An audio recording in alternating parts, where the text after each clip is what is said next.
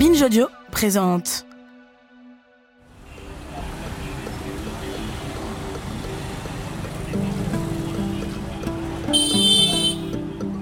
Jeudi 2 juin 2022, Monrovia, Liberia. Ce midi, j'ai rendez-vous avec une jeune fille épileptique, Anna. Quand j'arrive devant chez elle, son père et sa mère m'attendent déjà. Ils ont installé des chaises devant leur petite boutique de fruits et légumes, spécialement pour l'interview. Mais la rue est trop bruyante. Un générateur tourne à deux pas de chez eux. Beaucoup de Libériens sont obligés d'en utiliser un pour avoir accès à l'électricité. Changement de plan, on monte tous dans le camion MSF pour se rapprocher du bord de mer et discuter dans un lieu plus calme. Sauf la mère d'Anna, qui doit rester gérer la boutique.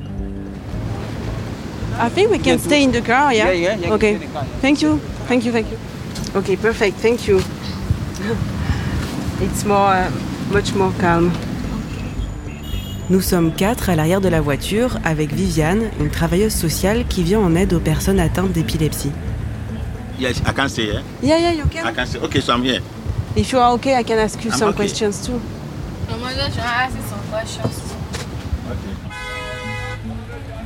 Anna ressemble à toutes les ados de son âge. Elle a mis une jolie robe orange pour l'occasion, son portable dans la main droite.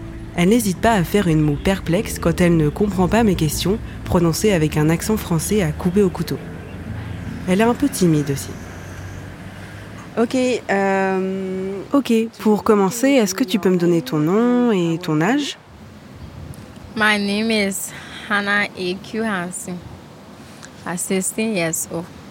I used to fall down every week. Je tombais toutes les semaines. Je convulsais. Parfois avec mes amis, j'avais honte. Certains se moquaient de moi. Même ma plus proche amie se moquait de moi. Quand je reprenais conscience après une crise, que je retournais en classe, je voyais tout le monde assis et j'avais honte. Alors je restais seule dans mon coin.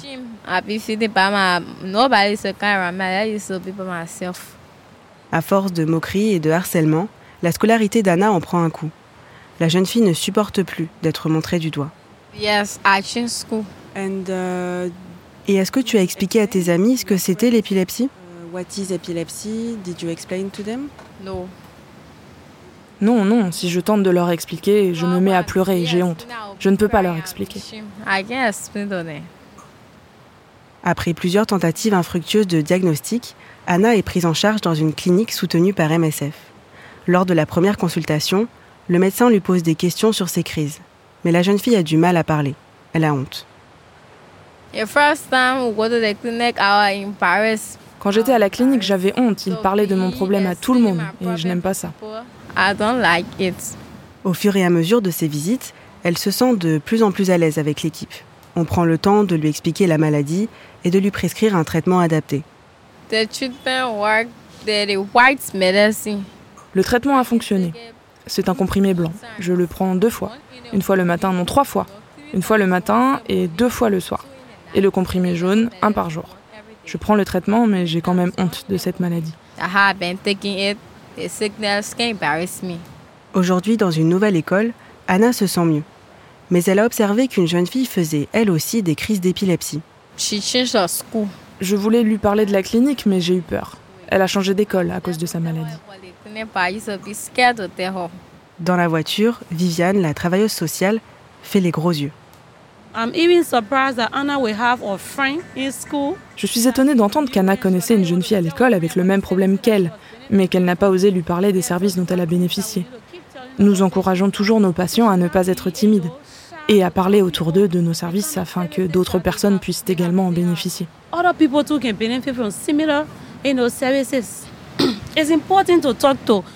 C'est important de parler de l'épilepsie, parce qu'en tant que patient, vous devez comprendre ce qui se passe dans votre corps, à quoi ça ressemble, qu'est-ce que c'est.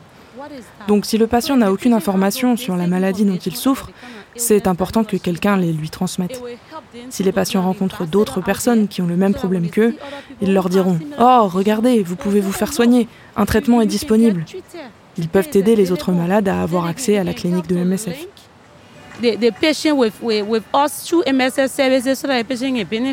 Mais quand on a 16 ans, être différent, c'est difficile à assumer. Anna n'ose pas encore parler de sa maladie aux autres. Comme pour la majorité des épileptiques au Liberia, le poids du stigma est trop lourd à porter.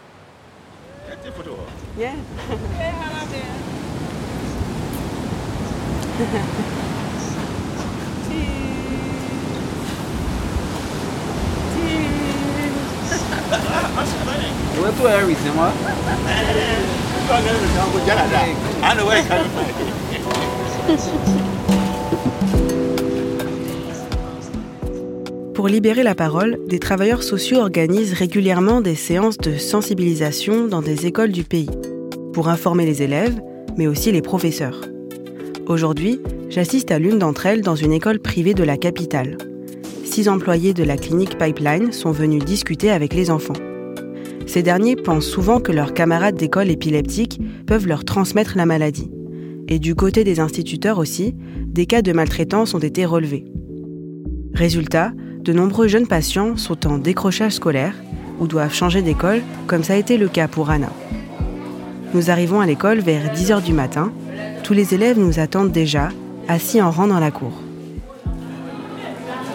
Les élèves qui sont là avec leurs uniformes. Par couleur euh, primaire, rouge, vert, jaune bleu.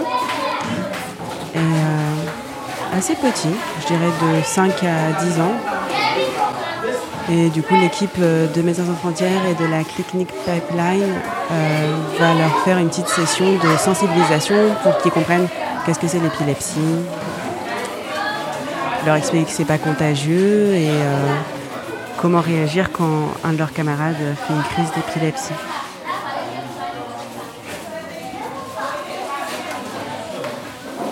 Donc euh, il y a à peu près une cinquantaine d'élèves assis, euh, bien sages, en attendant que ça commence. Abel, un travailleur social employé par MSF, me briefe avant le début de la session. The school is called um, Kid Life Mission. L'école s'appelle Kids Life Mission. Donc aujourd'hui, nous sommes là pour une session de sensibilisation à l'épilepsie. Ça fait partie des activités qu'on met en place, aller dans les écoles pour réduire la stigmatisation. Nous avons beaucoup de patients jeunes et scolarisés qui subissent des moqueries ou qui sont isolés. On essaye donc d'informer les élèves, mais aussi les enseignants, parce que parfois, le personnel de l'école manque d'informations à propos de l'épilepsie. Beaucoup d'idées fausses circulent, ils ne comprennent pas ce que c'est. Tout le monde a besoin d'être éduqué pour pouvoir accompagner au mieux nos jeunes patients.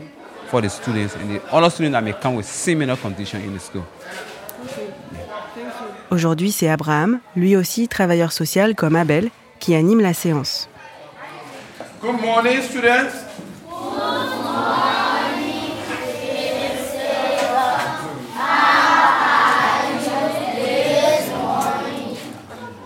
Uh, I think I can say we are fine because I'm not alone. We are fine. Thank you very much. Have your seat. We'll just quickly do an introduction. Pour commencer, on va juste se présenter parce que vous avez besoin de savoir qui on est et d'où on vient. Alors on va être rapide et je vais commencer puisque c'est moi qui parle. Mon nom est Abraham Escoli. Je suis travailleur psychosocial. Je travaille pour MSF au sein du projet de santé mentale. in the mental health project. Abraham me présente aussi. She's Iris. Elle s'appelle Iris, elle est journaliste. Good morning. We will go ahead with the discussion, and if you have something to say or question to ask, Poursuivons la discussion. Et si vous avez quelque chose à dire ou une question à poser, vous pouvez lever la main. Mais avant de parler, vous donnez votre nom et votre classe, d'accord? D'accord. Merci beaucoup. Et je veux que vous parliez librement. Je sais que vous êtes très très intelligent. Vous aurez donc beaucoup de choses à dire. just very, very simple. And I know that you people are very, very smart, and you're going to have a lot of idea on what we are about to discuss. C'est la deuxième fois que l'équipe vient dans cette école pour une session de sensibilisation. Les enfants qui ont déjà assisté à la première séance ont l'air d'avoir retenu beaucoup de choses. Je suis assez impressionnée par leur connaissance sur le sujet. In the first place, before we start, I would like to hear from you. Avant de commencer, j'aimerais vous entendre. Qu'est-ce que vous avez retenu de notre première discussion? Our first discussion before we again recap today. Yep. I remember that Quand une personne est épileptique, elle ne peut pas le transmettre aux autres. Great. Génial, merci beaucoup. C'est une information clé à retenir. Lorsqu'une personne souffre d'épilepsie, elle ne peut pas transmettre sa maladie aux autres. Quelqu'un d'autre?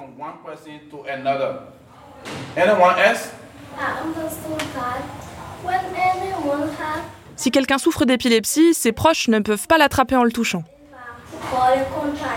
Thank you very much.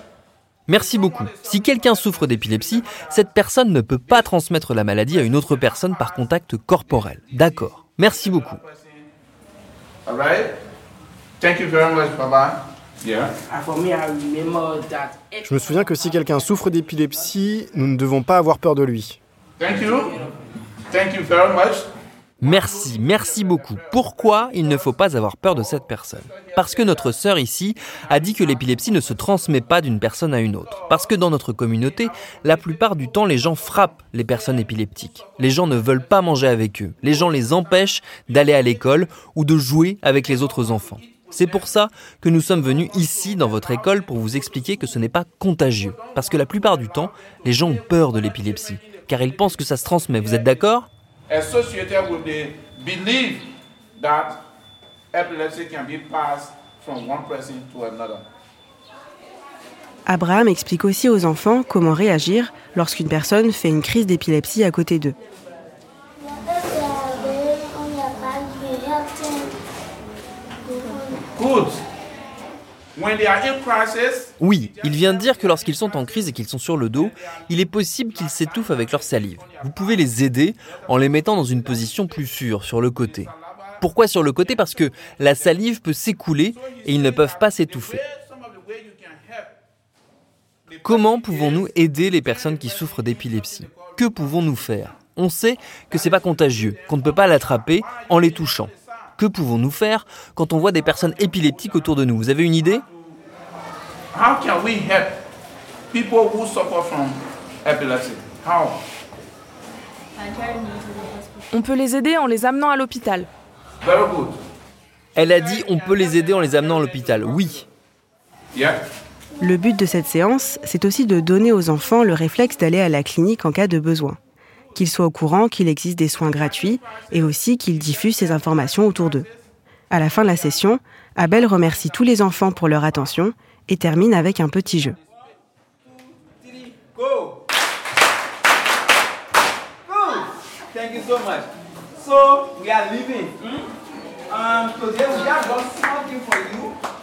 Avant que tout le monde se lève, le président des élèves, du haut de ses 10 ans, vient faire un discours pour clôturer la journée. Je suis venu vous remercier d'être venu ici pour parler de l'épilepsie avec nous.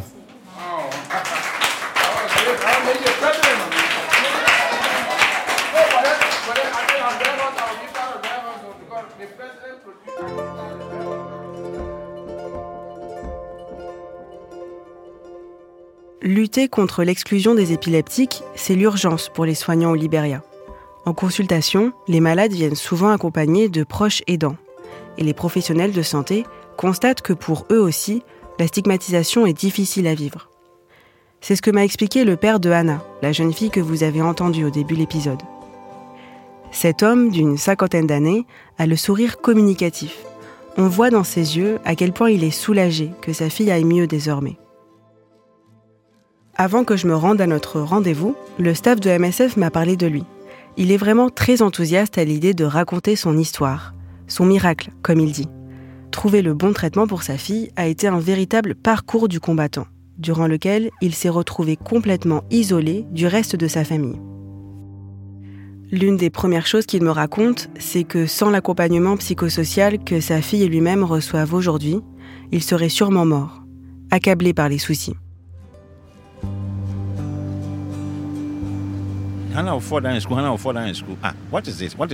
Anna a fait une crise à l'école. On l'a emmenée à l'hôpital. Ils nous ont dit c'est la fièvre, la fièvre.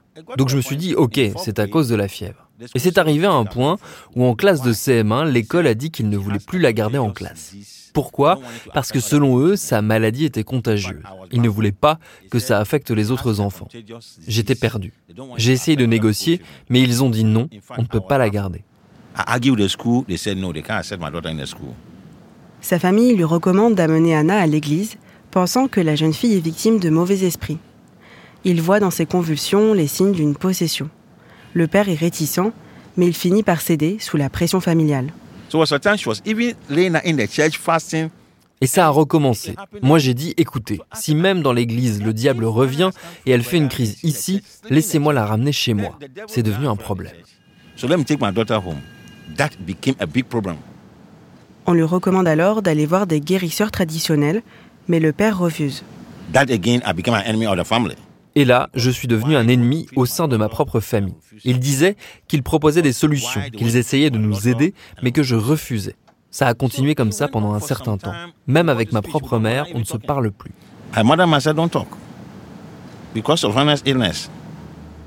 Pendant des années, il se démène pour trouver un remède, sans le soutien de sa famille qui l'a abandonné. Après une énième crise de Hannah à l'école, l'infirmière de l'établissement recommande aux parents de l'emmener à l'hôpital JFK de Monrovia. C'est le plus grand centre de soins du pays. Donc j'ai amené ma fille à l'hôpital JFK. J'ai les documents ici, le 18 février 2021. 18 février 2021. J'ai emmené Anna à l'hôpital JFK, j'ai dû payer 20 dollars juste pour voir le docteur. Il lui a prescrit un traitement, je l'ai ici, le Kepra. Et rien que ça, ça coûte 120 dollars par mois. Je n'avais pas 120 dollars. Donc avec Anna, on a dû quémander à droite à gauche pour réunir l'argent, mais c'était impossible. Hannah and myself went all around looking for $120. There's no way we could get it. 120 dollars, c'est plus de deux fois le salaire moyen mensuel au Libéria. Une somme astronomique pour la famille. And the medicine is only available in only three pharmacies. Et ce médicament n'est disponible que dans trois pharmacies, dans aucune autre. J'étais perdu. Puis quelqu'un m'a dit de l'amener à l'hôpital psychiatrique. J'ai dit non, ma fille n'est pas folle. C'est les fous qu'on envoie à l'hôpital psychiatrique. C'est ce que je pensais à l'époque, même si aujourd'hui je pense différemment. Because I know only crazy people go to mental hospital. Beginning, that was what I felt. But now I think different. Il se décide finalement à emmener sa fille dans un service de santé mentale. Et c'est là qu'il rencontre enfin la bonne personne. Un médecin qui pose le bon diagnostic et lui explique la maladie de sa fille en utilisant les bons mots et en prenant le temps de l'écouter et de le rassurer. It was my first time hearing that word seizure. C'est la première fois que j'entendais le mot convulsion. Je n'avais jamais entendu ce mot avant. Donc le docteur nous a recommandé de prendre un médicament. Et juste à ce moment-là, je vois la voiture de MSF arriver. J'étais...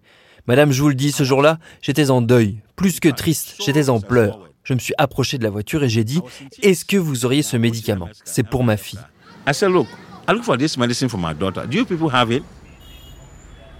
C'est là qu'il fait la connaissance d'Angie, une employée de la clinique qui va guider la famille tout au long du processus de soins et apporter un soutien émotionnel au père de Hannah. I call this woman every day, every day, three times, four times a day. J'appelais cette dame tous les jours, tous les jours, trois à quatre fois par jour. J'avais peur qu'elle m'en veuille. Tous les jours, j'appelais Angie. Mais c'est une femme très gentille, très très gentille. Je l'appelle même parfois à 10 ou 11 heures du soir. So Angie, until I got appointment, Angie called me, said, okay, bring your daughter the next day. Angie m'a trouvé un rendez-vous et m'a dit Ok, amenez votre fille ce jour-là à la clinique. J'étais la première personne sur place avant même que l'hôpital ouvre. Angie m'a accompagné à une séance avec un thérapeute. J'ai pu poser mes questions, rencontrer l'équipe, des gens gentils, très humbles, et après ça, elle a commencé son traitement. Very humble, who asked questions, then she started her treatment.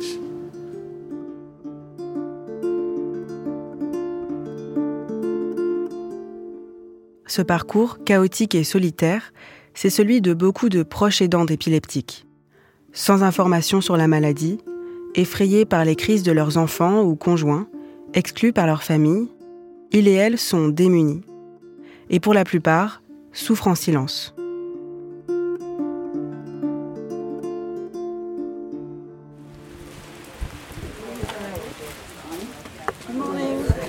Ce matin, je suis à la clinique de Mangotown.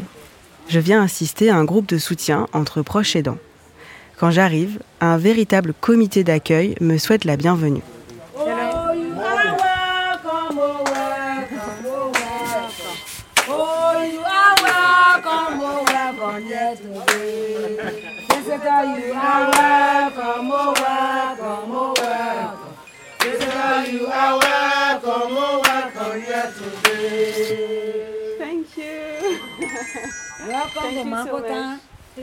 L'équipe de soignants est menée par Teresa. Je lui pose quelques questions avant le groupe de parole. C'est aussi elle qui l'anime. Elle m'explique que dans le parcours de soins des épileptiques, il est primordial d'accompagner la famille aussi, pour s'assurer que les proches poussent le patient à prendre son traitement régulièrement et qu'il soit dans de bonnes conditions pour être stabilisé.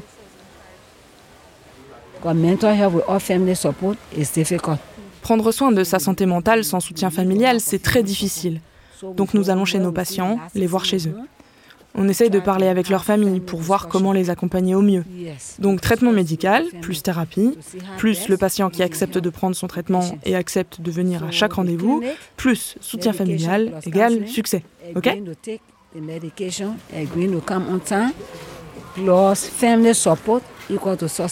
Ok, c'est une bonne formule. Yes. Our belief system Nos croyances spirituelles au Liberia peuvent poser problème à nos patients, surtout en ce qui concerne l'épilepsie. Les gens pensent que ça a à faire avec la sorcellerie. Les gens pensent plein de choses. On doit en parler avec eux et leur faire comprendre que ce n'est pas contagieux. On doit parler de tout ça. Ce jour-là, à la clinique, ils sont cinq pères et mères de jeunes épileptiques à être venus partager leurs expériences et échanger ensemble sur leur vécu. Nous nous asseyons tous ensemble dans le bureau de Teresa. Elle m'invite à leur poser des questions pour lancer la conversation. Très vite, la parole se libère. Ces hommes et femmes ont beaucoup de choses à livrer. La première à témoigner est une dame d'une quarantaine d'années. Son fils a maintenant 22 ans. Pendant plusieurs années, elle a bataillé toute seule pour qu'il ait accès à des soins de qualité. Ce n'est pas une tâche facile de prendre soin de ses enfants. Moi, personnellement, j'ai subi beaucoup de stress à cause de ça. Et en tant que proche de malade, est-ce que votre famille vous a aidé ou est-ce que vous vous êtes senti isolé? So, like for me, I fear that my family rejected me because of the situation. Personnellement, ma famille m'a rejeté à cause de la situation. Mon fils est du genre à prendre le téléphone et à appeler toute la famille. Mais personne ne lui répondait. Il s'est senti rejeté. But nobody would call him back. Yeah. So he felt rejected. D'autres racontent qu'ils n'étaient plus invités au repas de famille, par peur de partager la même nourriture que l'enfant malade. La crainte des mauvais esprits et de la sorcellerie les a aussi isolés. Everybody said to him that was a spiritual thing and he had grown with that mind. Tout le monde lui disait que c'était spirituel, et ça lui est entré dans la tête, jusqu'à ce qu'on vienne ici et que des professionnels lui parlent pour lui faire sortir cette idée de la tête. Il a compris maintenant, ce n'est pas un problème spirituel.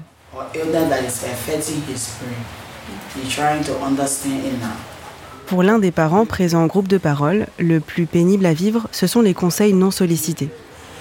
Vous savez, au début, tout le monde vient vous donner des suggestions, et vous suivez leurs conseils. Et quand vous ne le faites pas, les gens vous le reprochent. Pourquoi tu ne suis pas mes conseils On essaie juste de t'aider. Viviane, la travailleuse sociale qui accompagne la jeune Anna, que vous avez entendue dans le début de l'épisode, m'a expliqué que les difficultés des proches aidants sont accentuées par le manque de moyens financiers. So most of the caregivers, they are single parents, especially for the females. La plupart des proches aidants sont pères ou mères célibataires. La majorité des femmes ont été quittées par leur mari qui ne voulait pas gérer la maladie de l'enfant. Elles doivent donc se débrouiller seules, prendre soin du malade et elles se plaignent souvent des problèmes de transport. À cause de ça, l'enfant n'a pas de suivi régulier. C'est le challenge numéro un, le manque d'argent. Les patients ne peuvent pas se rendre au rendez-vous à cause de ça. Durant les séances d'accompagnement, Viviane tente de leur redonner la motivation de continuer à se battre pour la santé de leur enfant. Ce que je leur dis généralement, c'est que les temps sont durs, mais il faut prendre soin de la santé de leur enfant. Ils ont un mois entre chaque rendez-vous, donc je les encourage à mobiliser leur communauté pour trouver assez de sous pour pouvoir venir. Demander aux voisins, à la famille. Et de notre côté, on récolte aussi de l'argent pour pouvoir aider. C'est ce qu'on essaye de faire. so these are things we tell them to explore other avenues to get to raise money and be able to come for their children's treatment. Et est-ce que vous trouvez que votre travail est difficile parfois? My job is not difficult. Mon travail n'est pas difficile parce que je peux aider les gens dans le besoin. Et ça, c'est quelque chose d'incroyable. On se sent tellement bien quand on a un impact dans la vie des gens, surtout quand on va à la rencontre des gens dans les villages. On voit des personnes qui souffrent, des mères qui racontent que leur enfant est mal depuis des années. Et quand on revient quelques mois plus tard, la même personne nous raconte que l'enfant va mieux, qu'elle est heureuse. Ça nous apporte tellement à nous, les travailleurs sociaux. Ça me rend heureuse et ça me donne envie de faire encore plus. Le fait d'aider des gens, c'est tellement gratifiant. So the act of helping somebody is something that is so good to do. Yeah. À la fin du groupe de parole, je demande aux parents comment ils se sentent désormais que leurs enfants sont stabilisés. Des sourires se dessinent sur leur visage. Dorénavant, ils peuvent prendre du temps pour eux, se concentrer sur leur vie professionnelle et personnelle, mise sur pause pendant les années de maladie. Leaving a child behind before, it would be like a worry. Avant, je laissais mon enfant seul, je m'inquiétais. Maintenant, je peux aller où je veux, faire ce que je veux. Je me sens libre. Je ne m'inquiète plus pour mon enfant. You feel free right now. You no longer worry about the child because psychologically it was like playing on our mind.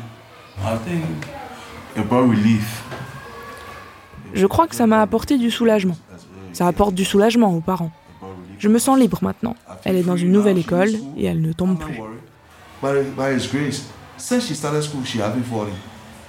À la fin de notre interview, c'est le même soulagement que me décrit le père d'Anna. Et comment vous vous sentez maintenant que Anna va mieux? Madame, you ask me how do I feel, my daughter is fine. Madame, vous me demandez qu'est-ce que je ressens maintenant qu'elle va mieux? Je suis le plus heureux des hommes. I'm walking on top of the moon. I know what I went through. I know what I was going through. Je sais par quoi je suis passé. La douleur, la souffrance. Tous les parents veulent que leurs enfants aillent bien. Mais nous n'avions aucune solution. Maintenant, elle a des amis, elle est entourée, plus de discrimination, plus de moquerie.